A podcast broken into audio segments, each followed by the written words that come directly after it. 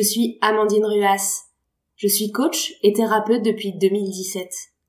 Dans ce podcast, je vous partage mes clés d'accompagnante pour vous offrir la possibilité de gagner en confiance en vous, de mieux vous connaître et de vous aimer, afin de créer pour vous le terrain propice à la réalisation de vos projets et de la vie dont vous rêvez.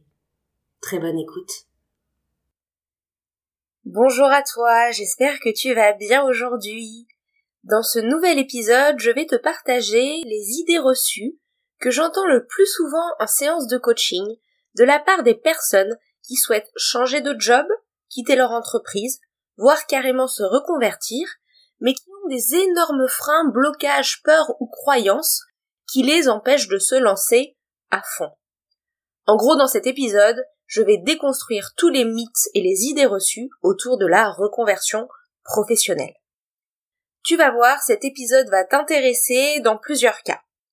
Déjà, cet épisode est fait pour toi si tu es en pleine reconversion en ce moment, mais que peut-être, sans même le savoir, tu es bloqué par une idée reçue qui vient saper ton énergie ou ton élan. Donc en gros, si tu es en reconversion, mais tu sens que tu as des peurs ou des difficultés à avancer, cet épisode va te donner clarté, élan et motivation. Cet épisode est aussi fait pour toi si tu n'es pas bien dans ton job, mais tu n'es pas encore en phase de reconversion, voire même tu n'envisages même pas de partir parce que tu as trop peur.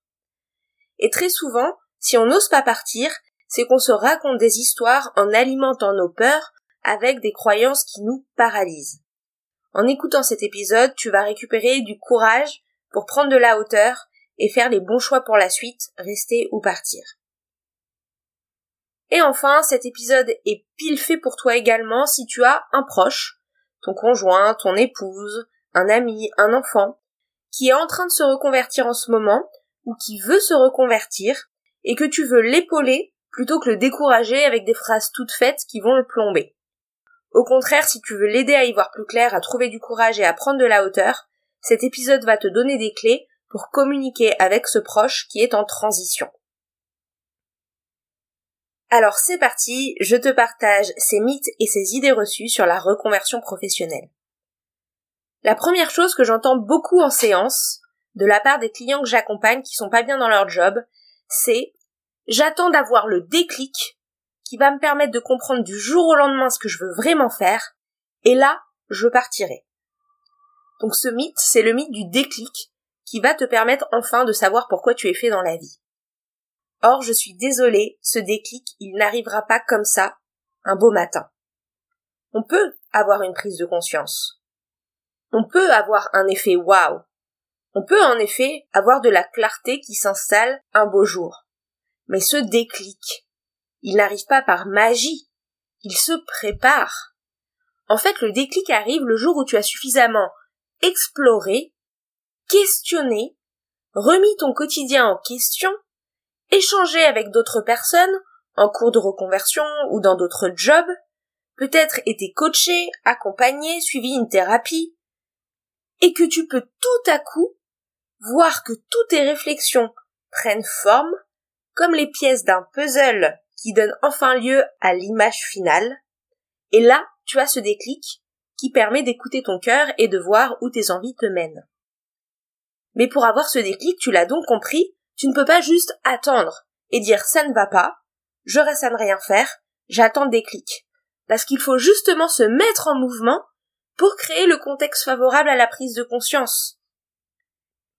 Et c'est d'ailleurs ça que je fais dans les séances de coaching avec les personnes que j'accompagne sur ces sujets-là.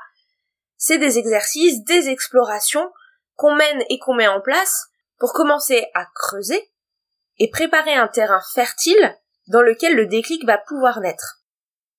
À titre personnel, j'ai eu un déclic. En effet, il y a un matin où je savais qu'il fallait que je quitte mon job de responsable RH, que je savais que c'était plus possible, que je savais que je voulais entreprendre, que je savais que je voulais plus de liberté, que je savais que je voulais plus de sens, que je savais que je voulais accompagner les personnes. Oui, il y a un matin où je me suis réveillée avec de la clarté par rapport à ça. Mais ce déclic, j'ai mis trois ans à le préparer. J'ai mis trois ans à le préparer, durant lesquels j'ai échangé au sujet de mon mal-être avec des thérapeutes, avec mes amis, avec mon compagnon, dans lesquels je savais que je voulais bouger donc j'ai exploré. Je suis allée enseigner en école de commerce. J'ai écrit un roman, un roman de développement personnel que j'ai ensuite publié. J'ai essayé aussi, en parallèle de mon métier de salarié, de faire des missions de conseil en indépendante. Je me suis formée, j'ai suivi des formations, j'ai suivi une thérapie. J'ai mis en place tout ça jusqu'au jour où le puzzle a dessiné une image claire. Je voulais accompagner les personnes. Et ce déclic, j'ai mis trois ans à le préparer. Et c'est la mise en mouvement et le fait de ne pas être dans l'attente qui m'a permis de l'avoir. Alors, première idée reçue, attendre le déclic ne sert à rien, mettez-vous en mouvement et le déclic arrivera. La deuxième idée reçue, que j'entends énormément en séance, c'est des personnes qui me disent oui, mais je suis pas sûre que ce soit la bonne idée, que ce soit la bonne piste, parce que je suis pas sûre de vouloir faire ça toute ma vie. En gros, ce sont des personnes qui trouvent une piste qui leur plaît aujourd'hui, mais qui paniquent en se disant mais si dans dix ans cette piste ne me plaît plus Dans ces cas-là, ça veut dire que ce n'est pas la bonne. Mais ça ne fonctionne pas. Tu n'es pas la même personne aujourd'hui que tu seras dans dix ans et que tu seras dans vingt ans et que tu seras à quatre-vingt-dix ans.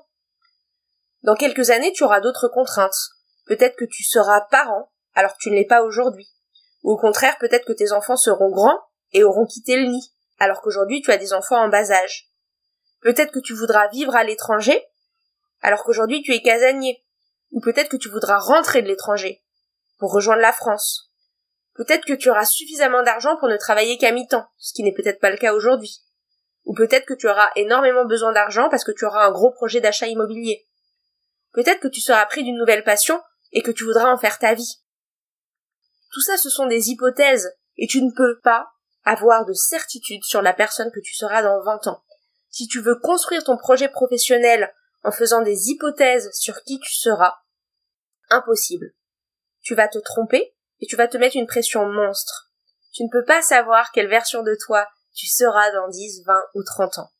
Alors dans ta reconversion, dans ton changement de job, ce qui est important, c'est de satisfaire la version de toi-même aujourd'hui. Qu'est-ce que tu désires aujourd'hui pour ta vie? Quels sont tes rêves, tes projets? Quelle est ta vision? Et si tu veux aller plus loin, disons que c'est chouette de satisfaire aussi la version de toi des trois prochaines années. Mais aujourd'hui, on change de job tous les trois ans. Un projet évolue tous les trois ans. Même une entreprise, quand on est chef d'entreprise, peut prendre une orientation stratégique différente à trois ou cinq ans. Alors planifie pour ce court terme et ensuite tu verras. C'est cela qui fait la richesse d'une carrière. C'est cela qui te rendra épanoui, adaptable, nourri. Et puis si t'as trouvé du premier coup, et que tu fais ça toute ta vie jusqu'à 99 ans, eh ben super. Mais si cela te plaît plus dans 5 ans, et qu'ensuite tu veux découvrir autre chose, eh ben super aussi. Tu auras l'occasion d'une nouvelle exploration tout aussi riche qui te permettra d'avancer encore vers une nouvelle version de toi-même. Quand moi je me suis lancée dans l'entrepreneuriat, je savais juste que je voulais entreprendre. Et puis après j'ai su que je voulais accompagner. Et puis après j'ai su que je voulais accompagner les reconversions. Et que ça faisait sens puisque j'avais été RH avant.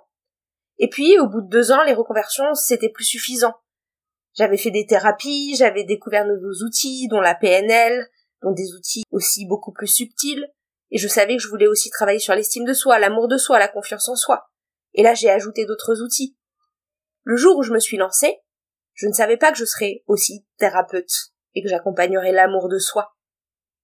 Si j'avais dû définir mon projet une bonne fois pour toutes, sans y toucher, il y a six ans quand je me suis lancée, je me serais figée dans quelque chose qui me serait plus correspondu au bout de quelque temps. Heureusement que je me suis autorisée à évoluer. Alors, idée reçue numéro 2, tu n'as pas besoin de trouver ta voie une fois pour toutes et pour le reste de ta vie. Ton projet peut continuer à évoluer. La troisième idée reçue que j'entends, c'est quelle est la méthode? Quelle est la route à suivre? Il n'y a qu'une seule méthode à suivre et je dois la suivre. Je dois faire des tests de personnalité, je dois questionner telle ou telle personne, je dois faire un bilan de compétences. Quelle est la méthode et comment je l'applique à la lettre? Mais en fait, il n'y a pas une seule méthode à suivre. Tout va dépendre de ton projet. Peut-être que tu veux juste changer d'entreprise. Tu veux faire le même poste, mais dans une boîte différente. Changer de secteur, passer de la mode à l'écologie, par exemple. Ou peut-être que tu veux non seulement changer d'entreprise, mais aussi changer de métier. T'étais chargé de communication et tu veux devenir euh, responsable relations presse. Donc tu veux avoir des tâches, des responsabilités et un quotidien différent. Peut-être que tu veux changer de statut. T'étais salarié et tu veux te mettre à ton compte. Ou à l'inverse, tu étais euh, chef d'entreprise ou indépendant et tu veux aller chercher maintenant la sécurité du salariat. Peut-être que tu veux les deux. Te mettre à ton compte et changer de métier et changer de secteur. Passer de salarié chargé de communication dans la mode à rédacteur web en indépendant sur des sujets écologiques.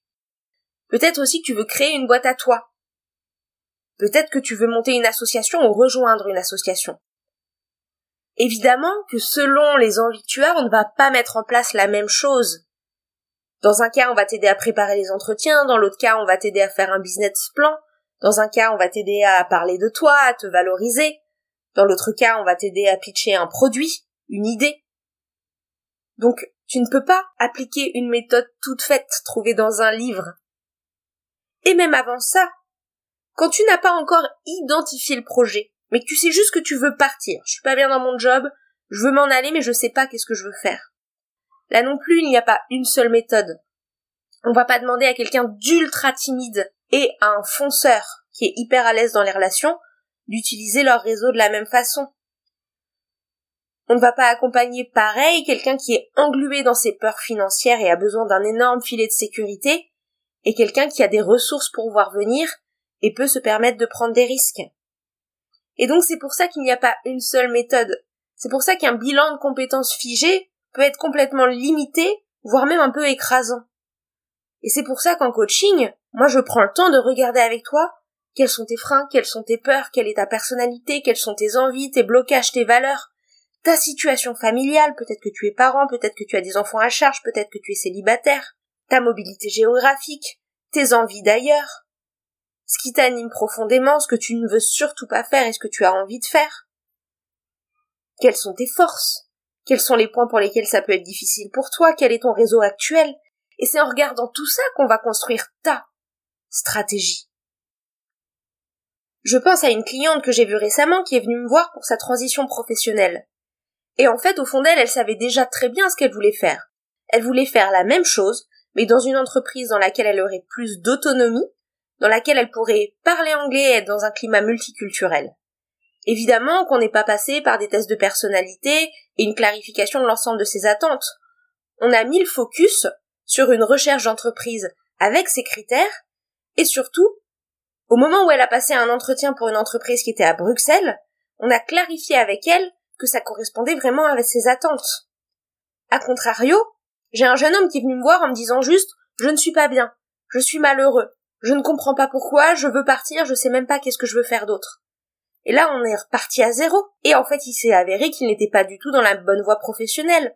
Il avait fait un métier de comptable pour faire plaisir à ses parents, très matheux, très procédurier, alors que lui, dans le fond, c'était quelqu'un qui aimait la relation. Il voulait vendre. Et ensemble, on a avancé pour construire un projet dans lequel il pourrait être commercial itinérant, avec cette liberté et cette autonomie propre au métier des commerciaux, et là, il s'est complètement épanoui. Donc, vous voyez, on est sur deux cas de transition professionnelle, mais si j'arrive avec quelque chose qui a un bilan de compétences tout fait, je réponds ni aux besoins de l'un, ni aux besoins de l'autre.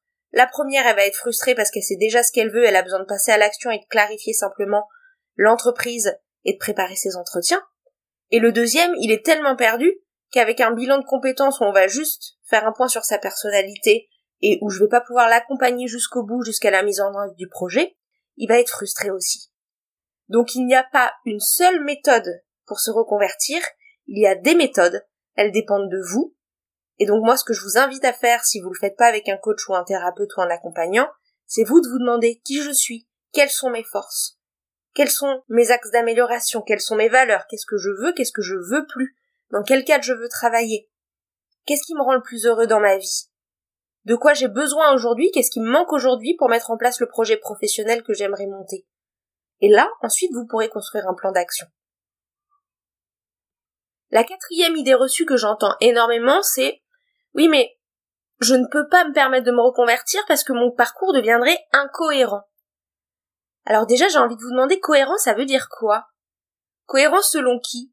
Selon la société? Et ce qui fait bien dans les dîners? Selon vos parents qui avaient peut-être des attentes pour vous, selon votre conjoint ou votre conjointe qui veut peut-être de la sécurité et qui a besoin de se rassurer derrière quelque chose qu'il estime cohérent? Donc cohérent, qu'est-ce que ça veut dire déjà pour vous et surtout selon qui? Est-ce qu'il compte, c'est pas plutôt que ce soit cohérent pour vous. Et est-ce que cohérent pour vous, c'est pas tout simplement ce qui vous donne de la joie, de l'élan, ce qui vous fait vibrer? À titre personnel, le projet professionnel le plus cohérent pour moi, c'est celui qui me permet à la fois d'accompagner et d'être heureuse et joyeuse. Et tant que je fais ça, c'est cohérent. Quand bien même je changerai complètement de métier. Aider les autres et me donner de la joie. Mais ça, c'est ma cohérence à moi. Peut-être que pour vous, cohérence, c'est faire beaucoup d'argent. Peut-être que pour vous, cohérence, c'est toujours rester dans la même entreprise. Peut-être que pour vous, cohérent, c'est le fait qu'il y ait une évolution vers de plus en plus de responsabilités à chaque fois. Peut-être que pour vous, cohérent, c'est simplement de travailler avec des enfants. Peut-être que pour vous, cohérent, c'est travailler dans le milieu de la mode. Peut-être que pour vous, cohérent, c'est qu'il y ait toujours des choses à écrire dans votre métier. Peut-être que pour vous, cohérent, c'est un métier où il y a toujours du lien avec l'autre. Votre cohérence n'est pas celle de tout le monde.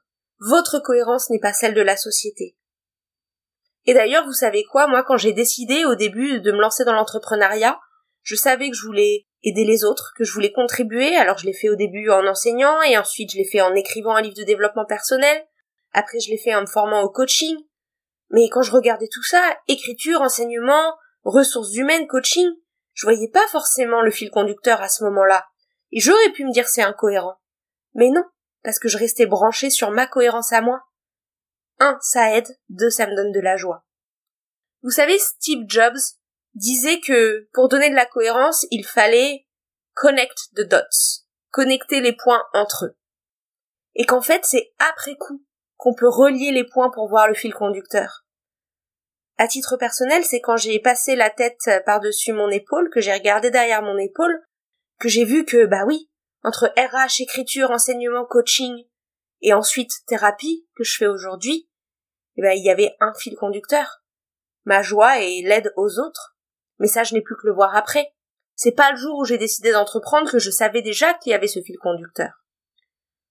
Donc j'ai envie de vous inviter à déconstruire cette idée reçue. Vous n'êtes pas obligé d'aller vers quelque chose de cohérent selon les standards sociaux. Créez votre propre cohérence et très souvent, vous la créerez après coup. Alors, suivez déjà la cohérence de votre cœur et vous verrez que tout se dessine exactement comme ça doit l'être.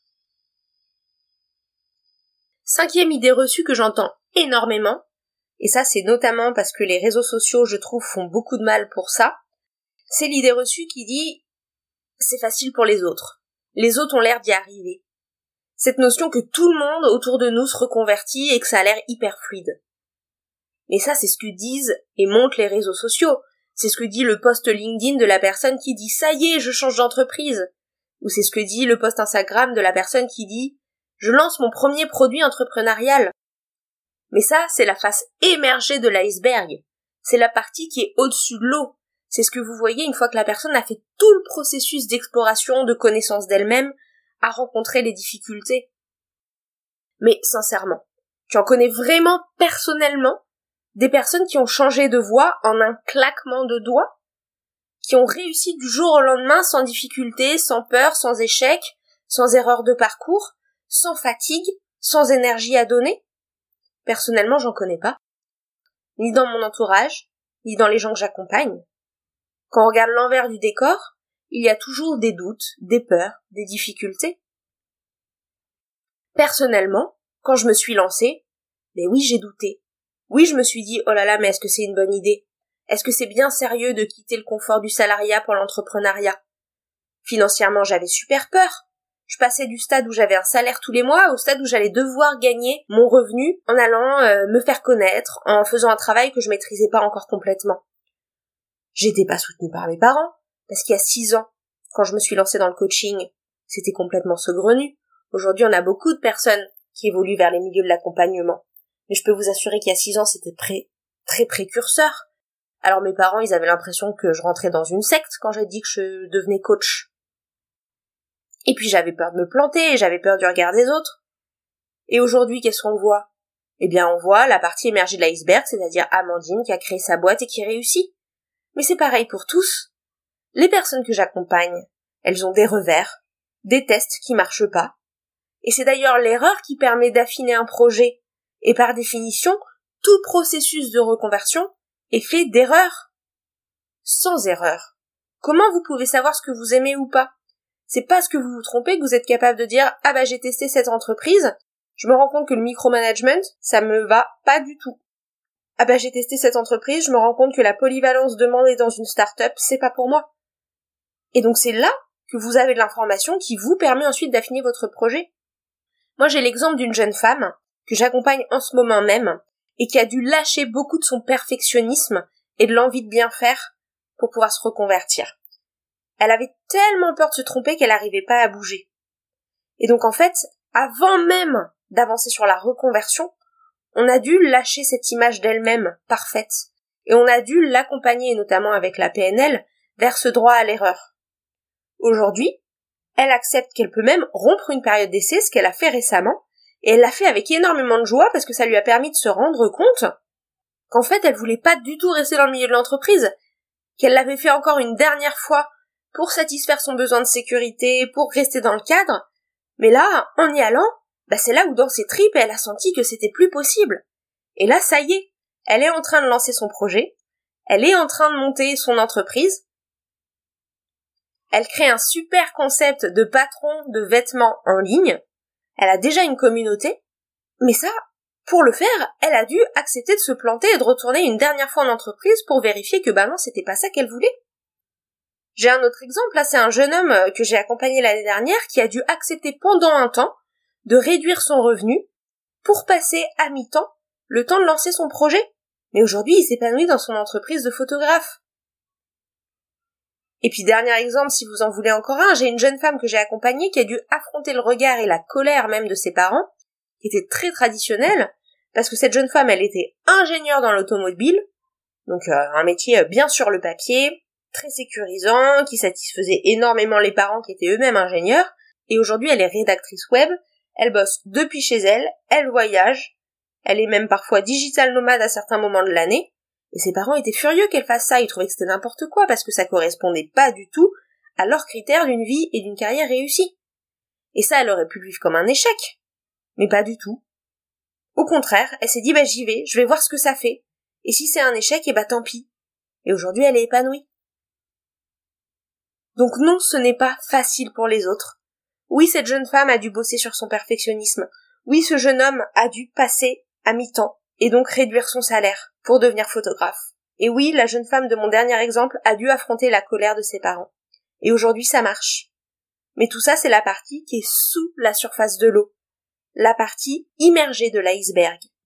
Alors non, c'est pas toujours facile pour les autres et ne vous inquiétez pas si vous aussi vous avez ces peurs, ces peurs de l'échec, ces erreurs, ces difficultés, ces craintes et ces doutes, c'est normal, ça fait partie du processus, vous n'êtes pas différent, vous n'êtes pas nul, vous êtes comme tout le monde, simplement, ce que vous voyez chez les autres, c'est la partie au-dessus de l'eau. Je vous partage encore deux idées reçues qu'on me partage communément en séance. La première, qui fait un petit peu le lien avec ce qu'on disait sur la peur d'échouer, c'est je risque de me tromper et donc de prendre la mauvaise décision.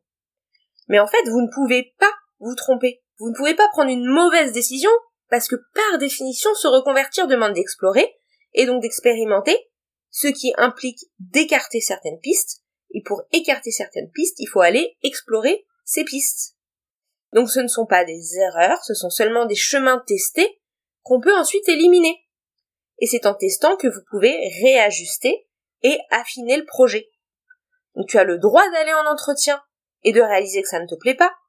Tu as le droit de démarrer un job, puis de rompre ta période d'essai. Tu as le droit de tester pour valider ou invalider des pistes, parce que sans test, sans erreur et sans réussite, tu ne sais pas quelle est la bonne direction.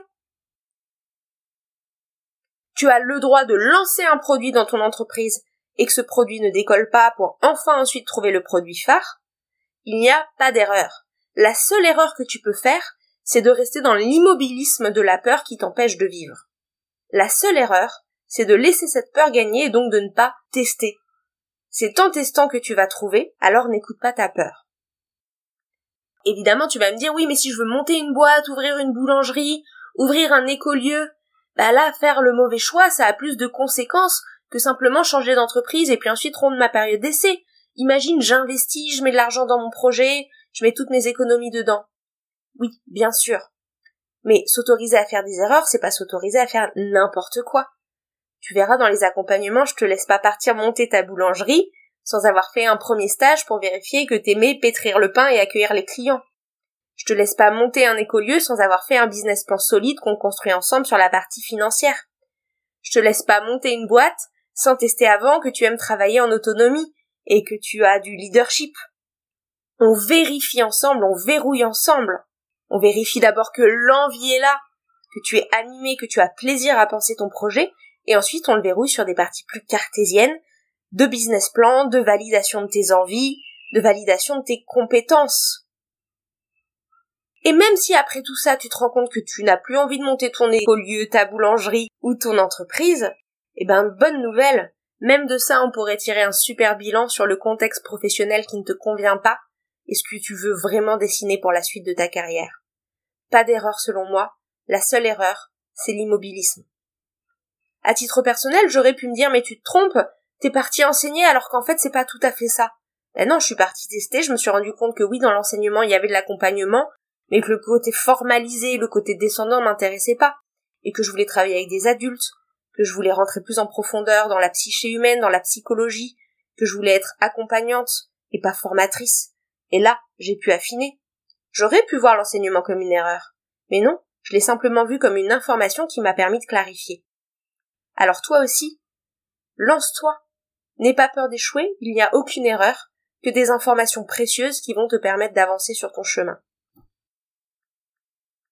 Enfin, toute dernière idée reçue que je te partage, et je l'entends beaucoup surtout chez les gens qui ont du mal à s'autoriser le plaisir, ou chez les gens qui ont des familles qui les ont invités à avoir une vie très cadrée, très processée. Et cette nouvelle idée reçue, c'est quoi? C'est l'idée que si on écoute nos envies, on va faire n'importe quoi. C'est l'idée que si on écoute son cœur, on va se retrouver à fumer des pétards sur une île déserte ou devenir barmaid sur une plage à Tahiti. Peut-être que toi aussi tu l'as cette idée que si tu écoutes tes envies, tu vas complètement partir en vrille. Mais en fait, ça c'est complètement faux et c'est une idée reçue. Déjà, tu ne peux pas construire un projet pro si tu rejettes toutes tes envies. Puisque c'est à partir de tes envies qu'on pourra construire ce qui est possible ou non. C'est parce que tu écoutes le fait que oui, t'as peut-être envie d'être au soleil. C'est parce que tu écoutes le fait que oui, tu as envie de voyager. C'est parce que tu écoutes le fait que tu as envie de gagner beaucoup d'argent, ou d'être autonome, ou d'avoir beaucoup de liberté.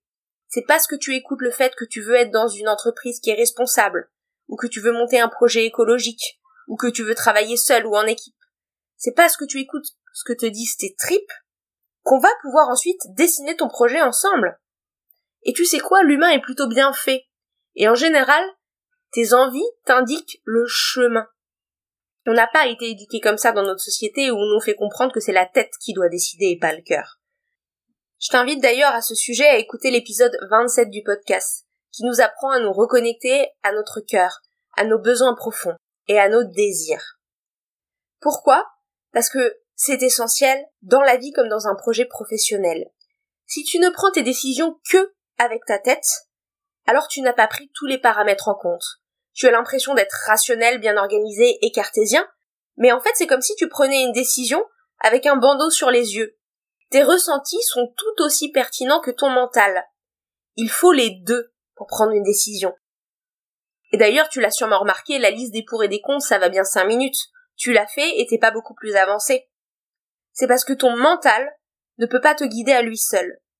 Ton mental te guide surtout avec ta mémoire, avec ce que tu as déjà fait, avec ce que tu as enregistré par le passé, avec les croyances qui ne t'appartiennent pas, celles de tes parents par exemple sur ce qui est une carrière réussie, ou des croyances du type il faut souffrir pour gagner de l'argent, ou il faut faire carrière pour être valable, ou d'autres croyances du genre on ne peut pas toujours faire ce qu'on aime dans la vie. Et ça, ton cerveau les a comme appris par cœur, enregistrés depuis l'enfance. Il va donc te guider, non pas avec ce que tu as vraiment envie de faire, mais avec ce que tu as vu et observé. Alors que raisonner avec tes envies, c'est autoriser ton cœur à interagir et donc à créer.